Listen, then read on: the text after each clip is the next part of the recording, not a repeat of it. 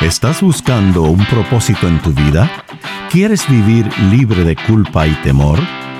Bienvenidos a Conéctate a la Vida, donde te ofrecemos al Jesús auténtico, la única fuente de gracia y amor. Y aquí está Elizabeth Talbot con Gustavo Squarson. Hola, ¿cómo estamos? Bienvenidos a un tema más de esta serie espectacular que es No Tema. Mi nombre es Gustavo Squarson. Y yo soy Elizabeth Talbot. Y aquí estamos para... A ver, contame un poquitito, Liz. ¿De, qué vamos a hablar hoy? Eh, yo creo que tiene una historia que, una vez hablamos acerca de... Sí, de algo que me pasó. Sí, sí. Bueno, el, el De una de las tantas que te pasa cada rato. Bueno, sí, acuérdense que Gustavo me conoce de que soy joven, hace muchas décadas atrás. No, el tema de hoy es no temas a la gracia inmerecida, no temas la bondad inmerecida. Y ¿por qué alguien tendría miedo a la bondad? Este, mm. Y es porque nosotros como raza humana siempre queremos merecer algo y que nos den cuando, cuando, lo ganamos, ¿no? Pero cuando lo recibimos y es inmerecido, a veces nos parece demasiado bueno para decir, no puede ser, no puede pues, ser. Inclusive en América hay un dicho que, que, se usa secularmente y popularmente de que no hay nada gratis en este mundo, exacto, ¿no? Exacto, exacto. la que free lunch, ¿viste? sí, sí, sí, sí, Si alguien te paga el, almuerzo es porque, porque quiere, algo. quiere algo, ¿no? Y entonces a mí me pasó muchas veces en mi vida que, que mis padres, por ejemplo, me trataron con bondad que yo no merecía. A ver, a ver, contame una, contame. porque había rechazado su ayuda por alguna cosa. me acuerdo una vez perfectamente que yo era, yo debo haber tenido como 15 años y mi mamá era una persona muy habilidosa este, con todo lo que tenía que ver con las manos. Ella mm. hacía cosas lindas y tejía y, cortaba el pelo de mi papá y también. Un día le dije, no, no, gracias, yo me voy a cortar mi propio...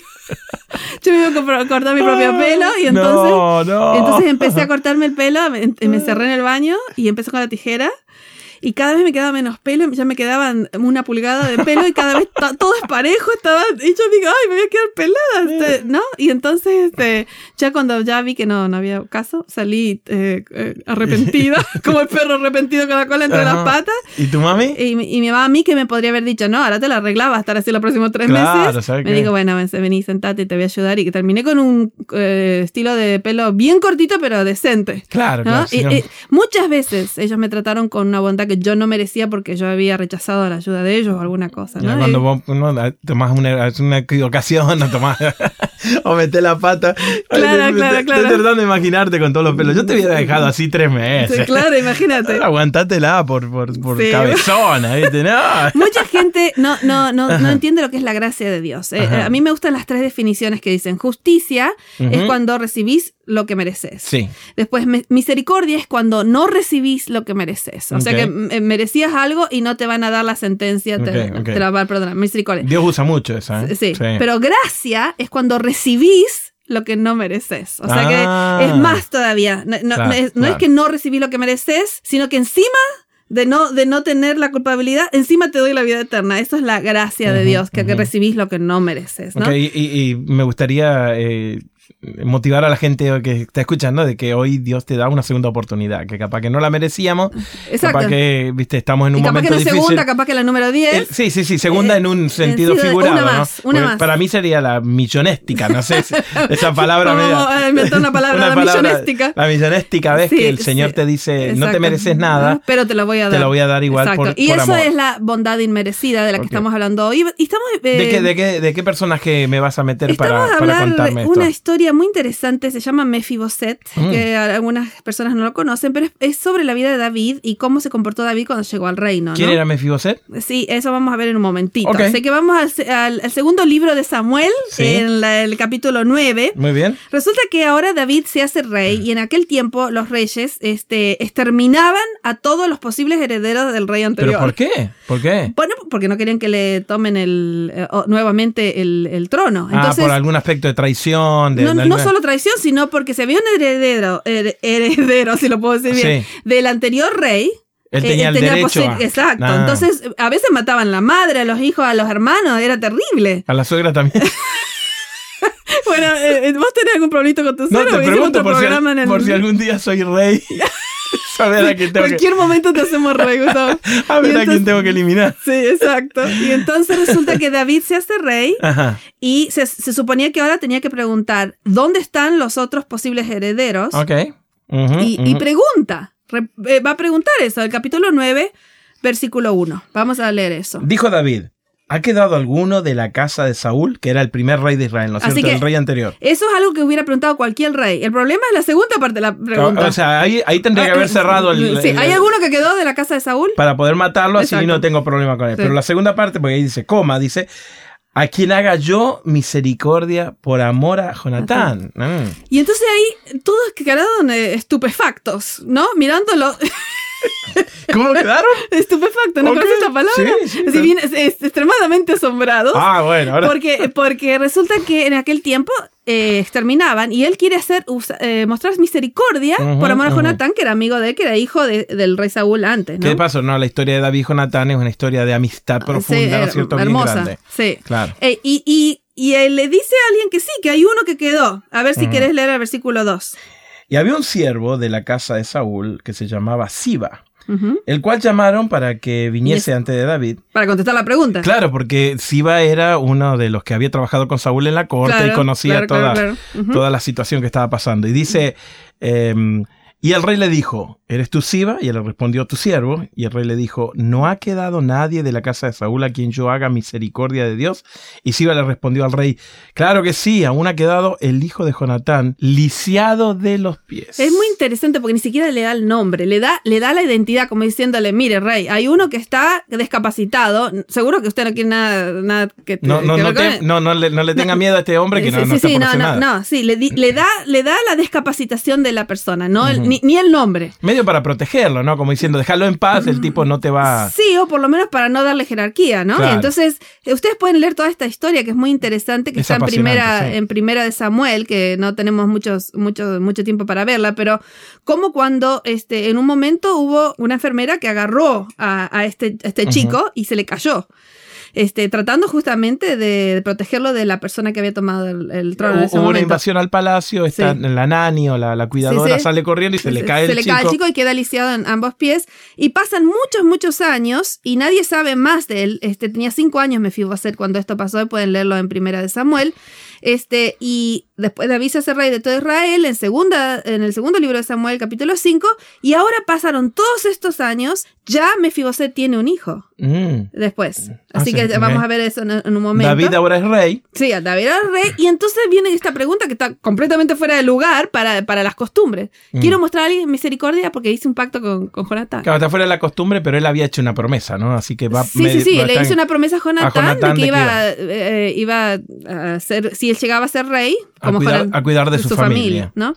Y entonces acá empieza eh, la historia esta increíble que no puede creer eh, Mefiboset, que así se llamaba, que todavía no sabemos el nombre hasta este momento. Entonces, eh, versículo 4 del mismo capítulo. Entonces el rey le preguntó, ¿dónde está? Y Siba le respondió al rey, he aquí está en casa de Maquir, hijo de Amiel, en Lodabar. Ok, muy, muy interesante dónde está, porque fíjense, el rey ya, eh, rey Saúl ya no existe, su familia ya está exterminada según lo que todos creen, pero aquí está un chico li- lisiado que ahora ya es grande, tiene un hijo, y se fue a vivir un- a, un, a un pueblo que está del otro lado de Jordán. O sea, Eh, bien alejado del palacio, ¿no? Sí, bien alejado de Jerusalén, así que si miran un mapa de Israel, Sí. Va- van a ver que está el río Jordán, que del otro lado ya no es Israel. Claro, claro. Bueno, Del otro lado del río, sí. Exacto. como, eh, como, como una... Exacto, Una del otro muy lado normal. del río, Sí, sí, sí. Y justamente se fue a vivir ahí para estar fuera de peligro y para colmo, Lodebar quiere decir un lugar desolado. El, el nombre Lodebar en, Mm, en hebreo en quiere hebreo. decir, es como que te fuiste, no sé, a vivir a donde. Claro, claro. a- te fuiste, sí, A cualquier lado. te Sí. fuiste a vivir al desierto, Sí. ¿no? Y no solamente habla del lugar donde él fue a vivir, sino cómo él se sentía, ¿no? Desolado, abandonado, sí, tirado. Sí, encima No, lisiado, que en, esa, que en esa cultura no puede ni siquiera sobrevivir. No, no, y no, no podés moverte por ti mismo. Exacto, perdió exacto. Toda, todas las capacidades Sí, de, de entonces yo, me, yo siempre me imagino el siguiente versículo, viniendo toda la caravana del, del, del palacio de David con, las con las limousines, con, claro, los, claro. con los autos grandes que en aquel tiempo eran camellos lo que fuese, car- Sí. carros, todo, y que llegaron a este pueblito que no lo visitaba ni una persona en el año, porque era un lugar desolado al otro lado. Qué susto se habrá dado este chico. no solo el chico, sino todo el pueblo. Yo me imagino toda la villa saliendo Sí, diciendo... no, para cómo David tenía la fama de que cuando él mandaba a la gente, viste, no quedaba sí, el pasto. Exacto. Viste, y- ahora vienen todo. todos, vienen todos y están pidiendo por eh, Mefiboset, ¿no? Mm. Y entonces envió el rey David, versículo 5, y le trajo de la casa de Maquir, hijo de Amiel, de Lodebar, y vino Mefiboset, hijo de Jonatán, hijo de Salud, a David, se postró sobre su rostro, le hizo reverencia, imagínate, de Claro, todo le hizo. claro. Y dijo David, Mefiboset, y respondió, he aquí tu siervo. Y entonces se ve que estaba temblando, porque fíjate lo que dice David en el versículo 7. Y él le dijo, no temas, no tenga temor, porque a la verdad haré contigo misericordia por amor a Jonatán tu padre, y devolveré todas las tierras de tu padre, y tú comerás siempre en mi mesa. Fíjate que, que lo adopta como hijo. Ajá, ajá. Porque no solo que le devuelve toda la tierra, Sí. sino que dice, pero encima de que te voy a devolver todo lo que era de Saúl, tu abuelo, en realidad, vas a venir a comer A conmigo. comer tú. en la mesa del rey. ¿Podés imaginarte?